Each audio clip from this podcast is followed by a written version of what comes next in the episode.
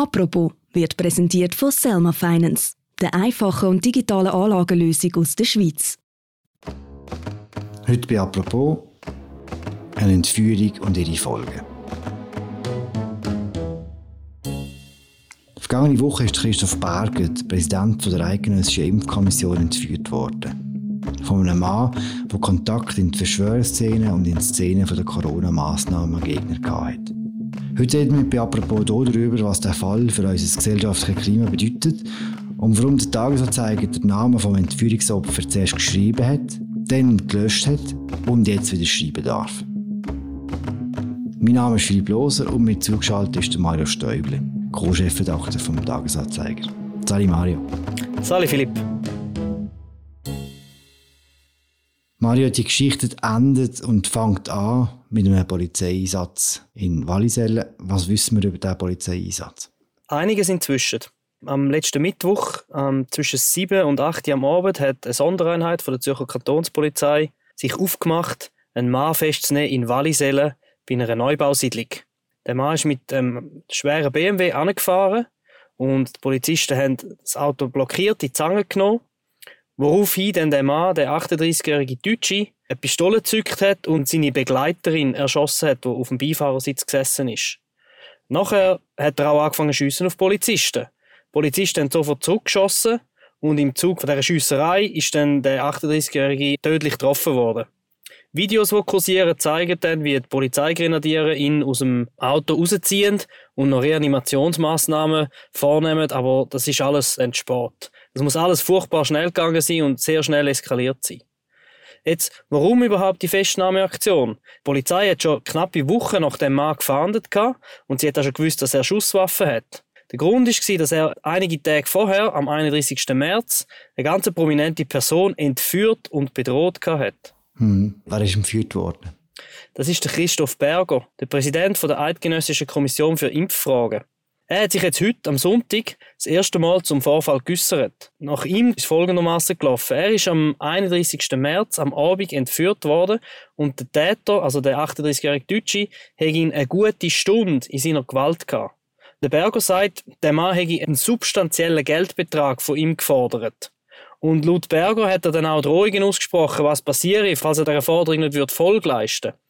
Und von der Polizei wissen wir bereits, dass der Täter den Christoph Berger mit seinen Waffen bedroht hat. Also man muss sich so eine Art Erpressungssituation vorstellen. Der Berger sagt, er hätte dann zugesichert, die Forderung zu erfüllen. Es ist aber nicht richtig klar, ob dann Geld die Hand gewechselt hat. Also ob es zum Beispiel im Rahmen von deren Entführung einen Stopp an einem Bankomat gegeben hat oder so. Das mhm. wissen wir noch nicht. Was wir wissen ist, dass der, der Herr Berger dann laut eigenen Angaben nach gut einer Stunde freigekommen ist und hat die Polizei alarmieren wo dann noch eine Fahndung aufgenommen hat nach dem 38-jährigen Deutschen. Er hat nachher angefangen, über diesen Täter zu recherchieren. Was weiß man über den 38-jährigen Mann? Er kommt aus Deutschland und hat mit seiner Freundin im 14. Stock gewohnt in dieser Neubausiedlung in Wallisellen. Er hat eine Vergangenheit in Werbeagenturen und auf seinem LinkedIn-Profil folgt er vor allem englischen und amerikanischen Erfolgsunternehmern, zum Beispiel dem Richard Branson oder dem Bill Gates oder dem LinkedIn-Gründer. Und er selber hat auch zwei Firmen gestartet, eine im Bereich Filmproduktion, Filmvertrieb und die zweite Firma ist ein Startup im Bereich Nachbarschaftshilfe. Und wir wissen auch, dass der deutsche Mann Waffennah war. Die Polizei hat mehrere Waffen in seiner Wohnung gefunden und auch Munition dazu. Speziell an ihm ist, dass er, obwohl er ein Internet-Startup aufgezogen hat, relativ wenig Präsenz in den sozialen Medien hat. Also zum Beispiel wissen wir, dass er einer Geschäftspartnerin gesagt hat, ja, er sei nicht so gut auf Instagram, sie soll das für ihn machen. So. Hm. Wir wissen auch, dass er jemandem gesagt hat in seinem Umfeld, er sei nicht geimpft. Und wir wissen auch, dass er gefunden hat, die Pandemie hat das Business, das er angefangen hat aufzuziehen, sehr schwierig gemacht. Aber man kann sagen, der Mann hat dafür, dass er mit 38 relativ jung ist, in den sozialen Medien relativ wenig Spuren hinterlassen. Ganz anders sind Geschäftspartner mit dem, wo er die eine Firma aufgezogen hat. Hm, was für, was für eine Rolle spielt der Geschäftspartner?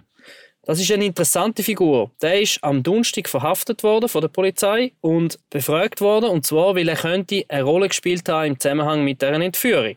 Und ganz im Gegenteil zum verstorbenen 38-Jährigen ist er sehr aktiv auf den sozialen Medien. Das heißt, es gibt breite Spuren davon, wie er denkt hat. Und dort sieht man unter anderem, dass der, der Mann der Flat Earth Bewegung angehangen ist. Das heißt, er hat geglaubt, die Erde sei eine. Ähm, jetzt, wenn man das erste Mal hört, denkt man, das kann ja gar nicht sein, das muss irgendein ganz schlimmer Scherz sein oder einfach alles nur Satire. Aber das ist effektiv so, dass es Leute gibt, die dieser Verschwörungstheorie zum Opfer fallen und das dann propagieren. Der Betroffene hat sogar eine Facebook-Gruppe gegründet, die heißt Flat Earth Switzerland und hat auch ganz unter seinem eigenen Vornamen, also unter dem richtigen Vornamen, ein Interview gegeben, wo er die Verschwörungstheorie propagiert. Gleichzeitig sehen wir auf seinem sozialen Medienprofil auch Beiträge, die die Pandemie in Frage stellen, die Covid-19 in Frage stellen. Also ein Bezug ins Milieu der Verschwörungstheoretiker. Und wir mhm. wissen auch, dass er an, einer, an der Corona-Demo in Liestel teilgenommen hat. Einer der grossen Corona-Demos, die wir während der Pandemie gesehen haben in der Schweiz. Wir haben jetzt den empführten Präsident der Impfkommission. Wir haben den Daten und die Geschäftspartner, die offensichtlich Verbindungen in das Milieu von der Corona-Massnahmengegner haben. Hat denn die Empführung mit dem zu tun? Oder ist es so, wie es der Berger gesagt hat, dass es einfach mit dem Geld zu tun hat? Ja, das ist jetzt eben eine interessante Frage, wo noch keine definitive Antwort auf dem Tisch liegt. Oder der Herr Berger sagt, er hätte es nicht so erlebt, dass es um seine Rolle als Präsident der Impfkommission gegangen sei, sondern während der guten Stunde sei es einfach um Geld gegangen. Was aber damit nicht beantwortet ist, ist die Frage, wieso dass der Täter ausgerechnet den Herr Berger als Opfer ausgewählt hat. Es ist noch nicht richtig klar, ob er ein Zufallsopfer ist. Wir gehen eher nicht davon aus. Aber auch das muss noch definitiv beantwortet werden. Aber auf jeden Fall steht die Frage im Raum, warum der Christoph Berger? Und da werden wir jetzt wieder weiter recherchieren und das beantworten. Oder? Die Corona-Bezüge beim Verstorbenen ein bisschen schwächer und sehr stark bei seinem Geschäftspartner und Freund. Die sind vorhanden. Die Frage ist, wie haben sich die quasi im Entwickeln von dem Tatplan manifestiert? So? Kannst du dich an eine ähnliche Entführung in der Schweiz erinnern? Hat es das schon mal gegeben? Also man muss wissen, dass es dass Entführungen gar nicht so selten sind.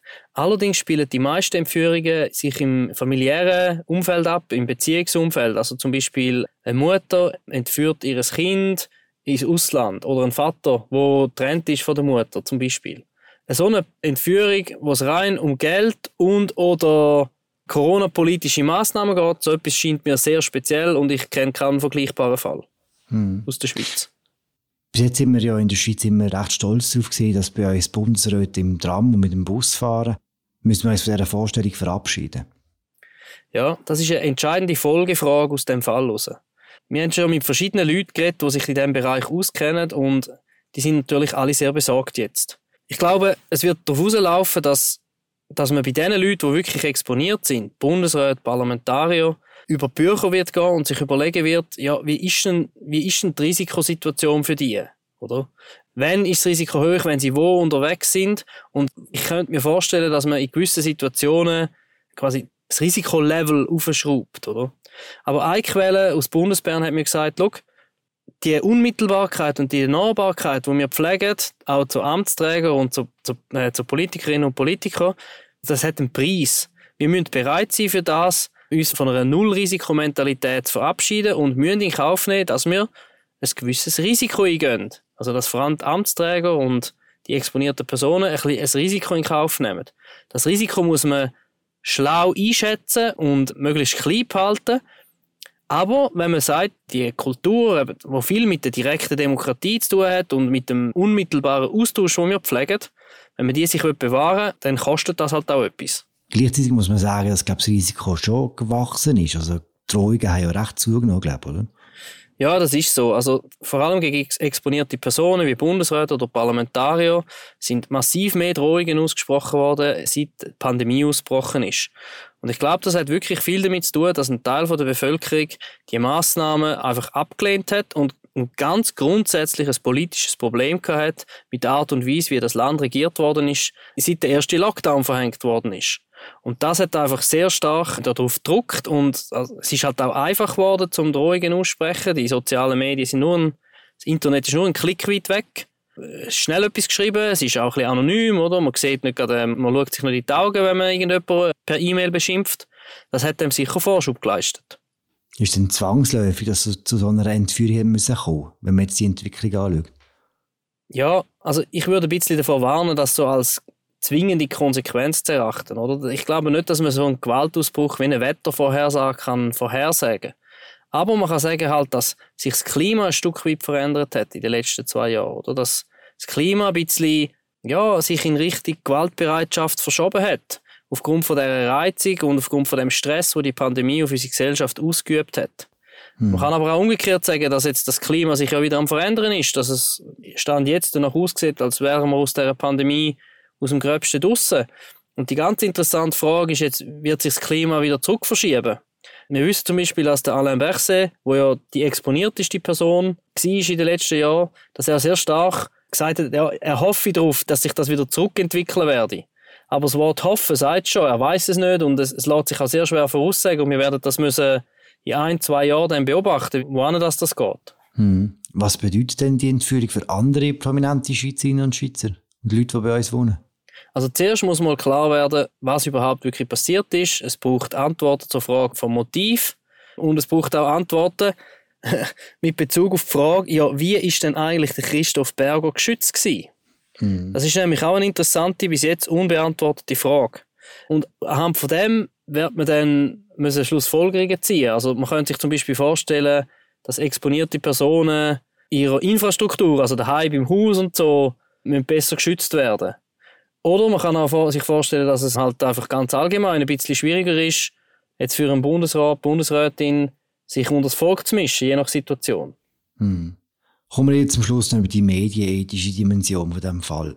Am Freitag hat der Tagesanzeiger herausgefunden, dass der Christoph Berger das Opfer ist von dieser Entführung. Wie haben nachher entschieden, dass man den Namen nennt? Ja, also eine erweiterte Chefredaktion hat sich zweimal getroffen und hat die verschiedenen Argumente, die medienethischen und medienrechtlichen Argumente abgewogen und gestochen haben für uns dann am Schluss zwei Punkte. Erstens hat der ganze Vorgang eine politische Dimension. Äh, einer der wichtigsten und prominentesten Schweizer Bekämpfer der Pandemie ist entführt worden. Das ist nicht irgendein subalterner Beamter und es ist auch nicht irgendeine Privatperson. Und Zweitens sehen wir Hinweise auf Corona-Bezüge beim Täter und bei seinem Umfeld. Da braucht es ganz klar eine Debatte rund um den Umgang mit diesen Verschwörungen und mit Verschwörungstheoretikern. Plus die ganze Waffendimension, oder? Also der Täter hat offensichtlich eine ganze Ladung Waffen bei sich daheim haben. Er hätte die legal gehabt. Was sind da rundum alles für Fragen? Und dann stellt sich noch eine Recherchefrage, die ich vorhin schon angetönt habe. Ist beim Schutz vom Herrn Berger eigentlich alles richtig gemacht worden? Oder ist da etwas schief gegangen? Wie kann das passieren, dass er entführt wird? Haben die Behörden ihren Job richtig gemacht? Und um das können recherchieren und um der Leserschaft erklären, muss man können über die Funktion reden von dieser Person, weil sonst versteht man gar nicht, was auf dem Spiel gestanden ist. Hm. Der hat mit dem Berger selber auch Kontakt gehabt. Er nicht wollen, dass man den Namen nennt. Ja, er hat das nicht wollen, weil er halt neu exponiert wird. Und da muss man ganz klar sagen, das ist ein gewichtiges Argument, das man nicht einfach so unter den Tisch fallen lassen Wir haben das abgewogen gegeneinander und unsere Redaktion ist am Schluss, zum Schluss gekommen, dass der Vorgang von derart hohem öffentlichem Interesse ist, dass wir zur Publikation verpflichtet sind. Dann wird es ein bisschen verwirrend für eine kurze Zeit. Am Freitag zu oben kommt der Text auf die Webseite mit Namen. Zehn Minuten später oder so, eine Viertelstunde später, ist der Text wieder weg gewesen. Was ist passiert und warum können wir heute trotzdem wieder den Namen nennen vom Opfer? Genau, es sind dann in sehr kurzer Zeit sehr viele Sachen passiert. Unsere Redaktion hat den Artikel abgeschlossen und publiziert und gleichzeitig hat der Herr Berger und sein Team beim Bezirksgericht Zürich eine sogenannte superprovisorische Verfügung verlangt. Das heißt, sie haben beantragt ein Verbot von Namensnennung und von identifizierenden Merkmalen. Das Gericht hat dann die Verfügung auch wirklich gesprochen und uns die zugestellt am späten Freitagnachmittag. Und sobald klar war, dass wir nicht publizieren können, haben wir den Artikel gelöscht und alle Spuren vom Artikel von unserer Webseite und von unseren Social Media Accounts wieder abgenommen und haben neue Artikel angefangen zu schreiben, ohne Namensnennung und ohne identifizierende Merkmale. Gleichzeitig ist aber der Name vom Herrn Berger publik gewesen und andere Medien haben auch angefangen zu recherchieren und haben selber müssen den Entscheid treffen, ob sie den Namen publizieren oder nicht. Die einen haben das dann gemacht, andere nicht und so hat es ein bisschen Hin und Her gegeben, wo würde sagen, bis am Sonntagnachmittag gedauert hat, wo sich dann der Herr Berger via seinen Sprecher gemolden hat und gesagt hat, ihr dürft den Namen bringen, ich bitte um Zurückhaltung und ich bitte darum, das Bild nicht zu publizieren. Was für uns einleuchtend ist, oder? Wir wollen ja auch nicht den Herr Berger absolut im Vordergrund stellen. Und dem kommen wir natürlich nach. Also wir werden jetzt weiter recherchieren die nächsten Tage und werden die ganzen Hintergründe von dem Fall ausleuchten und auch die übergeordneten Fragen, eben wie Sicherheit von exponierten Personen, angehen. Hankerum können wir jetzt den Namen wieder nennen und vor allem können wir auch die Funktion, die Relevanz von der Funktion fertig ausrecherchieren, weil wir jetzt endlich können über die Funktion reden, nämlich über die Präsidentschaft von der Eidgenössischen Kommission für Impffragen. Danke, Mario. Sehr gerne, Philipp. Das war sie, unsere aktuelle Folge von «Apropos», einem täglichen Podcast vom Tagesanzeiger und der Redaktion der Media. Die Berichterstattung zum Fall von Christoph Berger, seiner Entführung und dem Polizeieinsatz in Arizelle findet ihr auf unserer Webseite. Wir hören uns morgen wieder. Danke fürs Zuhören. Ciao zusammen.